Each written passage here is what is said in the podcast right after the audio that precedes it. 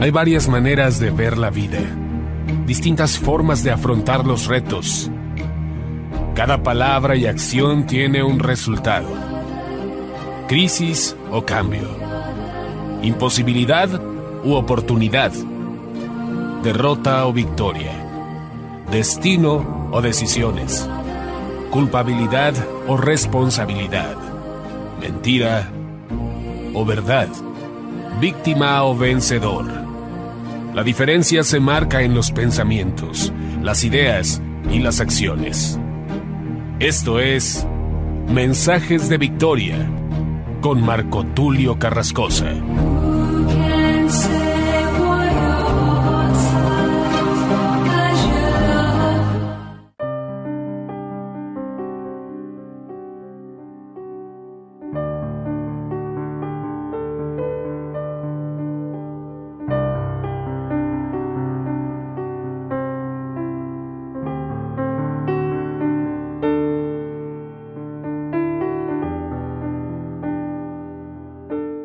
Bendiciones, amados hermanos y amigos.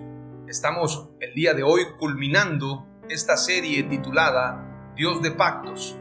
Hoy es el episodio número 40 y después de haber recorrido los diferentes pactos, como lo comenté hace unos días, esta reseña de los pactos, el pacto dentro del Edén, el pacto fuera del Edén con Adán, el pacto con Noé, el pacto con Abraham, el pacto con Moisés el pacto con David y por último el pacto, el nuevo pacto con nuestro Señor Jesucristo. Hoy estoy culminando este momento de crecimiento y sobre todo este momento, este tiempo de aprendizaje en este recorrido y me siento muy entusiasmado, muy contento de haber podido abarcar varios puntos, aunque la escritura está llena de pactos.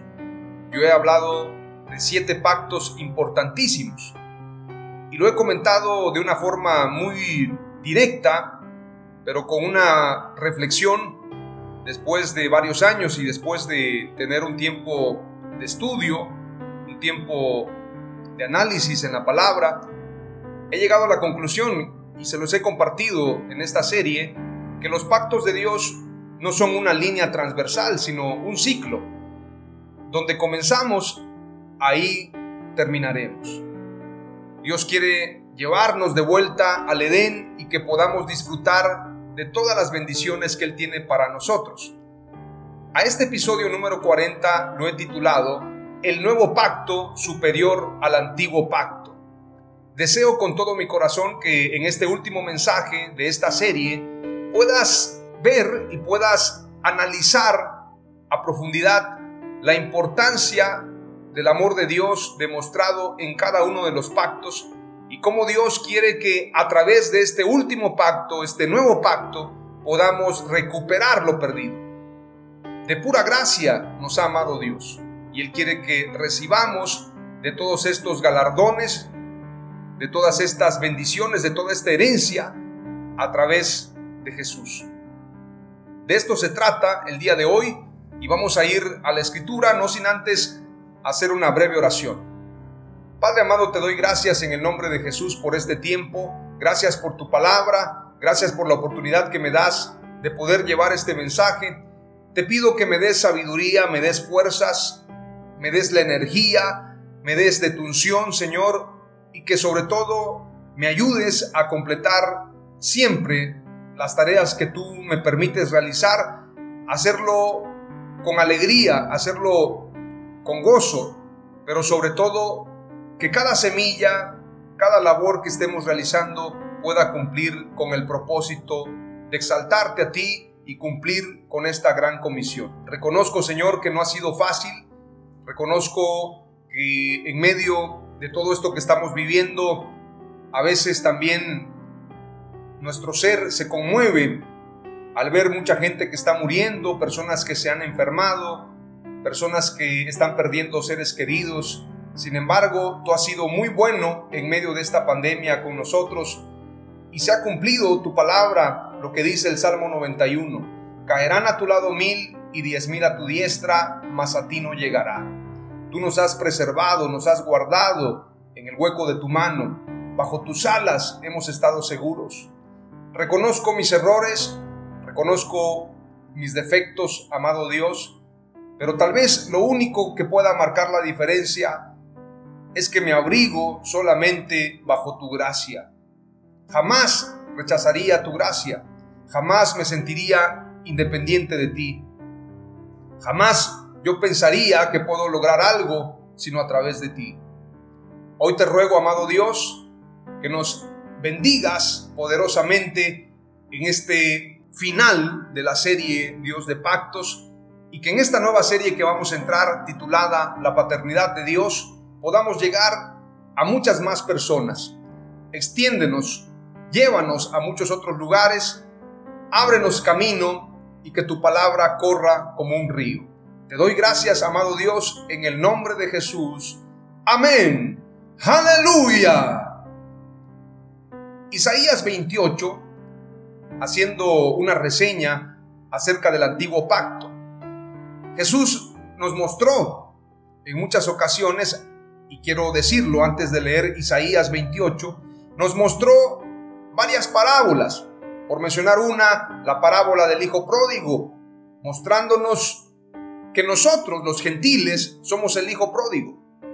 El que está en casa, podríamos decir que es el hijo mayor, en este caso, el pueblo de Israel. Que dicho sea de paso, no somos dos pueblos, no es el pueblo de Israel y la iglesia. Dios ha reconciliado a través de Jesús, a través del mediador de un nuevo pacto, a ambos pueblos, derribando la pared intermedia ha hecho un solo pueblo, una sola familia, un solo cuerpo, una sola novia, una sola esposa, una sola iglesia. Sin embargo, Jesús utiliza varias parábolas, como por ejemplo la parábola del hijo pródigo. El hijo mayor reclama, ¿cómo es que le has matado un cabrito si este ha sido un malvado que ha vivido en placeres con mujeres malgastando el dinero? Ahora le matas un cabrito, le haces fiesta, esto es exactamente lo que pasó con nosotros los gentiles. Dios hizo una fiesta y entregó su vida por nosotros y a través de Jesús la salvación es para todos. Sin embargo, reclama el hermano mayor y le dice, a mí nunca me has preparado nada, a mí nunca me has matado un cabrito para que yo pueda celebrar con mis amigos. Sin embargo, el padre de familia le dice, tú siempre estás conmigo y todas mis cosas son tuyas, mas será necesario hacer fiesta y regocijarnos por este tu hermano que estaba muerto y ha revivido, se había perdido y es hallado. Las ovejas perdidas somos nosotros, las ovejas que no estábamos en ese redil.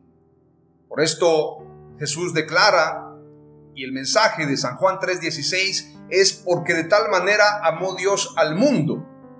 No dice la escritura porque de tal manera amó Dios a Israel. Amó al mundo que ha dado a su Hijo unigénito para que todo aquel que en él cree no se pierda, mas tenga vida eterna.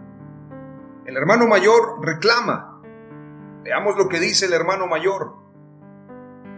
He aquí tantos años te sirvo, no habiéndote desobedecido jamás y nunca me has dado ni un cabrito para gozarme con mis amigos. Pero cuando vino este tu hijo que ha consumido tus bienes con rameras, has hecho matar para él el becerro gordo. Qué interesante. Hay un reclamo ahí. Sin embargo, la respuesta del Padre es que tú siempre estás conmigo. Todas mis cosas son tuyas. Los que piensan que Israel ha sido desechado cometen un grave error porque Israel será salvo al final del día. Israel, todo Israel será salvo, dice la escritura. Veamos lo que dice este pasaje. Romanos 11:26, y aquí escribe el apóstol Pablo, nada más y nada menos que un fariseo de fariseos, que después se convierte también en un predicador a los gentiles. Y el apóstol Pablo también era romano, era judío romano, algo muy interesante. Verso 26 del capítulo 11 declara, y luego todo Israel será salvo, como está escrito, vendrá de Sión el libertador que apartará de Jacob la iniquidad. Si a nosotros nos ha concedido esta salvación, cuanto y más al pueblo de Israel. todos serán salvos a través de Jesús. Esto es un misterio, definitivamente, pero nosotros jamás debemos tener altivez en contra de nuestros hermanos mayores, que son precisamente los israelitas. La tribu de Judá, la tribu de Israel, en este caso, los que pertenecen a este movimiento y quienes se dividen a través de Jeroboam y Roboam. En este caso, estas dos tribus, la tribu de Israel y la tribu de Judá, van a hermanarse. Muchos creen que la tribu de Israel son los judíos, sin embargo, Judá tiene que ver con los judíos. Entonces yo sí creo que todos provenimos de la tribu de Judá y la tribu de Israel también. La tribu de Israel nos habla precisamente de este reino, de esta unidad que existe con David. Pero a través del rompimiento, diez tribus quedaron perdidas. Pero no están perdidas para Dios. Esas ovejas perdidas regresan al rebaño y todos tendremos un mismo pastor, un mismo Dios, un mismo Señor. De esto se trata. Tenemos que comprender la escritura. La Biblia también habla de la moneda perdida dentro de la casa. Y creo que esta parábola nos está hablando de Israel. Ellos están dentro de la casa, pero se han perdido. Han perdido la visión, han tenido un velo para no reconocer a Jesús como Mesías. Sin embargo, hay muchos judíos que lo han reconocido. Hay muchos judíos que se han convertido del judaísmo ortodoxo a ser judíos mesiánicos. La salvación es para todos. El mensaje es directo. Es por gracia, no es por obras. Ahora veamos lo que dice Isaías 28, verso 10 en adelante, para que entendamos lo que significa el antiguo pacto. Porque mandamiento tras mandamiento, mandato sobre mandato, renglón tras renglón, línea sobre línea, un poquito allí, otro poquito allá, porque en lengua de tartamudos y en extraña lengua hablará a este pueblo a los cuales él dijo, este es el reposo, dad reposo al cansado, y este es el refrigerio, mas no quisieron oír. La palabra pues de Jehová les será mandamiento tras mandamiento, mandato sobre mandato, renglón tras renglón, línea sobre línea, un poquito allí, otro poquito allá, hasta que vayan y caigan de espaldas y sean quebrantados, enlazados y presos. La ley se convierte en una carga cuando no se puede guardar. Lamentablemente, la escritura dice que el que transgrede un punto de la ley es transgresor de toda la ley. Y el que transgrede la ley ha de ser maldecido. Cualquiera que no guardare en todos los puntos la ley será reo de muerte, será maldito. Así dice la escritura. Y el pueblo de Israel dijo, amén. Esto quiere decir, así sea. Ellos mismos declararon que recibirían maldición porque nadie pudo guardar la ley jamás. Sin embargo, Jesús llevó la maldición, porque la escritura dice, maldito todo aquel que sea colgado en un madero. Él llevó la maldición por nosotros, él clavó el acta de los decretos que nos era contraria y anuló esa acta para poder extender su salvación para todos. A través de la cruz unificó a la humanidad con Dios, reconcilió a la humanidad con Dios y nos reconcilió a ambos pueblos a ambos linajes, a ambas tribus. Es decir, el propósito del nuevo pacto es generar una alianza a través de su sangre, donde no hay diferencia entre judío ni griego. Pero aquellos que llevaron la ley, lamentablemente, fueron reos de muerte, cayeron de espaldas, fueron quebrantados.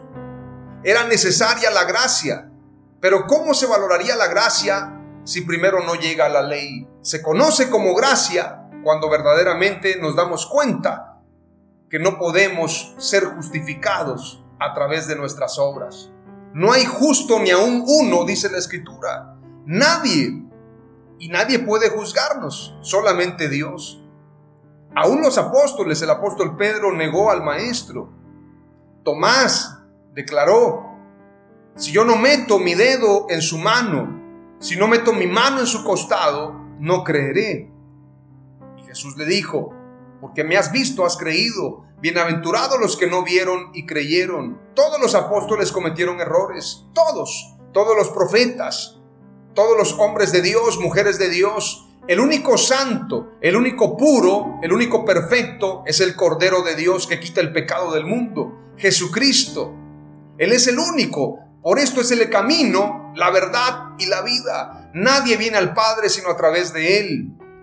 Hebreos capítulo 4 nos habla precisamente del nuevo pacto del descanso, el nuevo pacto de la gracia. Es lamentable, pero mucha gente se refugia en las palabras de los hombres. Pero quiero decirte algo. Ahora mismo yo puedo decirte, no hay una sola persona en la tierra que no cometa pecado. La Biblia dice, si tú dices que no cometes pecado, eres mentiroso. Pero lo que marca la diferencia es humillarnos y recibir su gracia, ser transformados a través de nuestra mente, nuestro corazón, y que Dios nos dé la oportunidad de poder ser alineados, ser transformados de gloria en gloria hasta llegar a la estatura de un varón perfecto. Pero tenemos que entrar en ese reposo, y para entrar en ese reposo es necesaria la fe. Veamos lo que dice el verso 1 del capítulo 4. Temamos pues, no sea que permaneciendo aún la promesa de entrar en su reposo, alguno de vosotros parezca no haberlo alcanzado, porque también a nosotros se nos ha anunciado la buena nueva como a ellos, pero no les aprovechó el oír la palabra por no ir acompañada de fe en los que la oyeron. ¿Qué es lo que marca la diferencia? La fe. Conforme a tu fe se ha hecho. Y la fe no tiene que ver necesariamente con obras, porque la fe es creer. Aunque alguno me dirá, ¿Cómo puedes mostrar tu fe sin tus obras? Es cierto, las obras dan testimonio de mi fe, sin embargo, la fe va mucho más allá de las obras. Abraham creyó y le fue contado por justicia. A través de la fe en el nombre de Jesús, a través de la fe en su sangre, a través de la fe en su sacrificio, podemos entrar a ese reposo. Reposo en el cual no entraron el pueblo de Israel a causa de su incredulidad. Verso 3 declara, pero los que hemos creído entramos en el reposo, de la manera que dijo, por tanto juré en mi ira, no entrarán en mi reposo, aunque las obras suyas estaban acabadas desde la fundación del mundo. Porque en cierto lugar dijo así del séptimo día, y reposó Dios de todas sus obras en el séptimo día. Y otra vez aquí, no entrarán en mi reposo, por lo tanto, puesto que falta que algunos entren en él y aquellos a quienes primero se les anunció la buena nueva no entraron por causa de desobediencia. Pero ¿cuál fue la mayor desobediencia del pueblo de Israel? La incredulidad. A pesar de que vieron las señales, el mar rojo se abrió, cayó maná del cielo, había una lumbrera que les alumbraba de noche, había una columna de fuego que les alumbraba en la noche, había precisamente una nube que les protegía en el día. Como dice ese canto, columna de fuego, nube en el desierto, la peña de Oreb, todos esos beneficios, sin embargo, fueron incrédulos. Y hoy en día hay muchos que también son incrédulos. Y la incredulidad es el pecado más grande. Dice la escritura que no entraron por causa de la desobediencia, pero la desobediencia es hija de la incredulidad. La idolatría es hija de la incredulidad. Por esto cuando hay incredulidad estamos fuera de la gracia. Rechazar la gracia es el mayor pecado. Hay gente que se aleja de Dios, piensa que Dios no lo puede perdonar. Gente que cometió un pecado, gente que cometió un error. Se aleja porque es incrédulo, es incrédula. Lamentablemente Judas Iscariote se arrepintió, pero con el arrepentimiento del mundo. Por esto, en lugar de buscar a Jesús, fue a suicidarse. Hay mucha gente que se aleja de Dios. Piensa que la iglesia es solamente para gente perfecta. Lamentablemente, en los templos, la mayoría de gente es hipócrita. Yo puedo reconocer, amados hermanos y amigos, que soy una persona llena de defectos. Tal vez mi mayor defecto sea mi carácter. Soy una persona muy exigente, una persona de un carácter recio, un carácter duro. Sin embargo, hay gente que en el templo se muestra como la mejor persona y son personas que pueden destruir a otros con su lengua. Veneno de áspid, no hacen ruido, pero pueden destruir a una familia, pueden destruir un hogar, pueden destruir un negocio, pueden destruir una congregación. Eso es más terrible. Y no me estoy justificando, hay muchos pecados, pero la escritura dice que el que se arrepiente y se aparta de sus pecados alcanzará misericordia. El que confiesa sus pecados y se aparta de ellos tendrá misericordia, mas el que los oculta no prosperará jamás. Veamos lo que dice la escritura entonces en el verso 7. Otra vez determina un día, hoy, diciendo, después de tanto tiempo, por medio de David, como se dijo, si oyeres hoy su voz, no endurezcáis vuestros corazones porque si Josué les hubiera dado el reposo, no hablaría después de otro día. Por esto el reposo es Jesús, porque nadie puede darnos el reposo. Por tanto, queda un reposo para el pueblo de Dios, porque el que ha entrado en su reposo también ha reposado de sus obras como Dios de las suyas. Procuremos pues entrar en aquel reposo para que ninguno caiga en semejante ejemplo de desobediencia porque la palabra de Dios es viva y eficaz y más cortante que toda espada de dos filos, y penetra hasta partir el alma y el espíritu, las coyunturas y los tuétanos, y discierne los pensamientos y las intenciones del corazón, y no hay cosa creada que no sea manifiesta en su presencia. Antes bien, todas las cosas están desnudas y abiertas a los ojos de aquel a quien tenemos que dar cuenta. ¿Se da cuenta? ¿De qué sirve que ante los hombres, ante la gente, tú seas un hombre perfecto. Pero delante de Dios estás alejado de su gracia porque vives en hipocresía. Pero ¿qué pasa si eres desechado por los hombres, si nadie te acepta, si para todos eres alguien que no tiene salvación, como dice aquel cántico, aquel salmo, no hay para él salvación. Mas tú, Jehová, eres el dueño de la salvación. Jesús es el dueño de la salvación y Él dirá quién será salvo y quién no. Todos daremos cuentas a Dios. Jesús es el gran sumo sacerdote y Él no está presentando corderos, Él es el mismo cordero que se presentó delante de Dios. Qué curioso que Jesús es cordero y es león. Cordero como sumo sacerdote, según el orden de Melquisedec, Él entregó su vida y como león él reina, Él es rey de reyes y señor de señores. La figura de Cordero y León representa al sumo sacerdote y al rey de reyes. Y Él levanta una generación de reyes y sacerdotes para Dios. Veamos lo que dice el verso 14. Por tanto, teniendo un gran sumo sacerdote que traspasó los cielos, Jesús, el Hijo de Dios, retengamos nuestra profesión porque no tenemos un sumo sacerdote que no pueda compadecerse de nuestras debilidades, sino uno que fue tentado en todo según nuestra semejanza, pero sin pecado. Fue tentado en todo, en absolutamente todo. Todo lo que es tentación, en todo eso fue tentado Jesús, sin embargo, sin pecado porque no tenemos un sumo sacerdote que no pueda compadecerse de nuestras debilidades. Él conoce nuestros errores, Él conoce nuestros pecados, Él conoce nuestras malas palabras, Él conoce nuestros malos pensamientos, Él conoce nuestras iniquidades. Pero Él se compadece de su pueblo obstinado, de su pueblo pecador. Él se compadece de cada uno de nosotros y sus brazos están abiertos como la cruz del Calvario. Así como Jesús extendió sus brazos en la cruz, así está abierto su amor para cada uno de nosotros. Si tan solamente nos acercamos a Él, acerquémonos pues confiadamente al trono de la gracia para alcanzar misericordia y hallar gracia para el oportuno socorro. Ahora veamos rápidamente lo que dice la escritura en Hebreos capítulo 9. Yo te invito a que leas todo Hebreos 8, Hebreos 9 y Hebreos 10, porque es necesario reflexionar en esto. Voy a leer de manera rápida, estamos concluyendo este episodio número 40.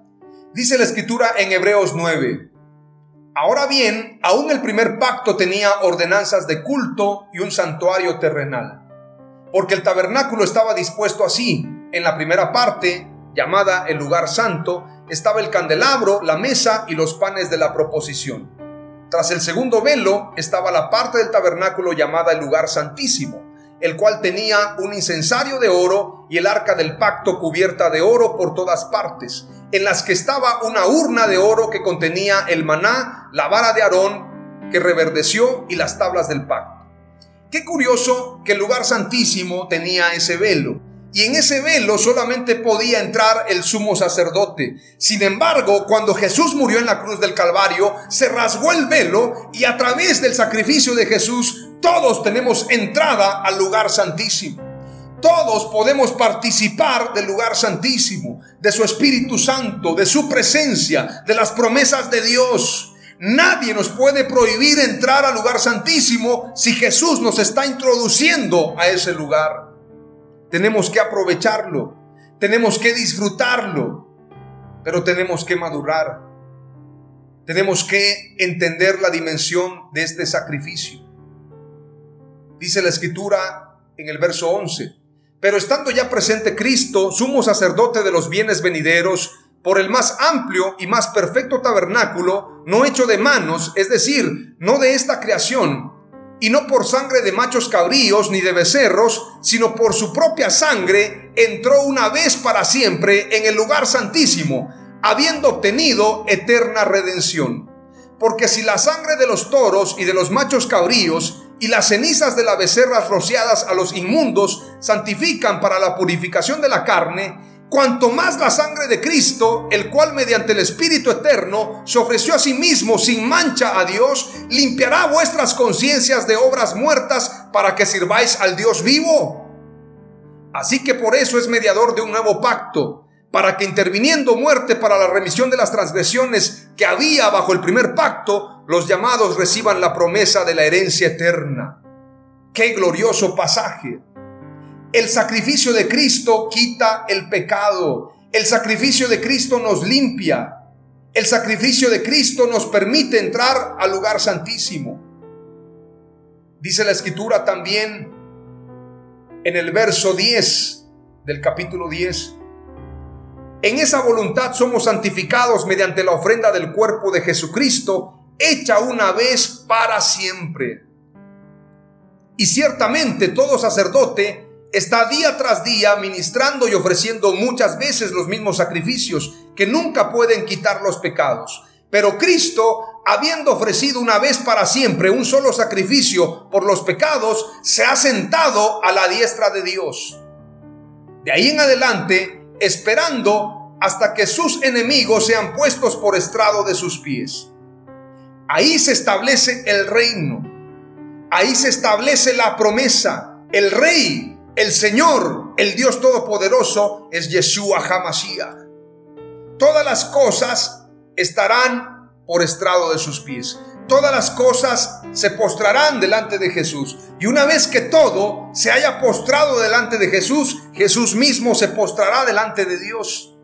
La imagen del Dios invisible, el Cordero de Dios, entregará todo el poderío y entregará toda la honra y toda la gloria a Él mismo. Pero tiene que haber un mediador y es el mismo Dios. Emanuel, Dios con nosotros, quien nos está reconciliando con Dios a través de Él mismo, a través de su sangre, a través de su sacrificio. Cosa que no podía hacer el antiguo pacto. La ley, nadie se justificó jamás por la ley, por las obras. Jamás. No es por obras. La gente piensa que por obras voy a construir un megatemplo voy a hacer muchas cruzadas, voy a donar todo mi dinero. Y quieren humillar al que no hace nada. El que estaba en la cruz, ¿qué hizo? No hizo nada, solamente creer en Jesús. Acuérdate de mí cuando hayas entrado en tu reino. Yo te digo que desde ahora estarás conmigo en el paraíso. Se trata de gracia, se trata de misericordia. Mucha gente dice, pero ese jamás se va a salvar. Ese es un gran pecador, toda su vida fue un pecador. La escritura dice que los publicanos y las prostitutas irán delante en el día de salvación. Porque lo único que quiere Dios es un corazón contrito y humillado. Y a ese corazón Dios no lo despreciará jamás. Es tiempo de reconocer nuestros errores, reconocer nuestros pecados, como David. He pecado Mis pecados están siempre delante de ti. Mis pecados están siempre delante de tu presencia. Contra ti contra ti solo he pecado. Purifícame más y más de mi maldad. Límpiame con hisopo y seré limpio. Así como dijo el apóstol Pedro, lávame completo. Sin embargo, Jesús le dijo, solamente tus pies, porque tú ya has sido lavado. Si tú eres hijo de Dios, si tú eres cristiano, si tú te has bautizado, solamente dile a Dios, purifícame. Y si aún no has entregado tu vida a Jesús, este es el tiempo oportuno. El día de salvación es hoy. Si hoy oyeres su voz, no endurezcas tu corazón, porque hoy es el día de salvación y es el tiempo aceptable. Hoy te comparto cinco palabras clave y deseo que sirvan de edificación para tu vida. Número uno, por rechazar el reposo, la ley se convirtió en un yugo. Número dos, la gracia de Dios nos da descanso y libertad. Número tres, el nuevo pacto es superior en todo. Número cuatro, la gracia es gratuita para todos. Y número cinco, sin gracia no hay salvación. Este ha sido el episodio número 40 titulado El nuevo pacto superior al antiguo pacto de la serie Dios de pactos. Damos gracias a Dios. Amado Dios, te doy gracias en el nombre de Jesús. Hoy quiero entrar en ese reposo con toda mi familia, con todos mis seres queridos, con todos los que me escuchan. Queremos entrar en ese reposo. Tu palabra dice, venid a mí los que estáis cargados y trabajados, que yo los haré descansar. Hoy descansamos en tus promesas y recibimos la salvación por gracia. Te pedimos, amado Dios, que nos concedas éxito, que nos concedas reposo a través de la fe, a través de tu presencia. Te damos gracias, Señor, y queremos ser misericordiosos. Queremos dar de gracia lo que hemos recibido de gracia. Te amamos y bendecimos tu nombre. En el nombre de Jesús. Amén. Aleluya.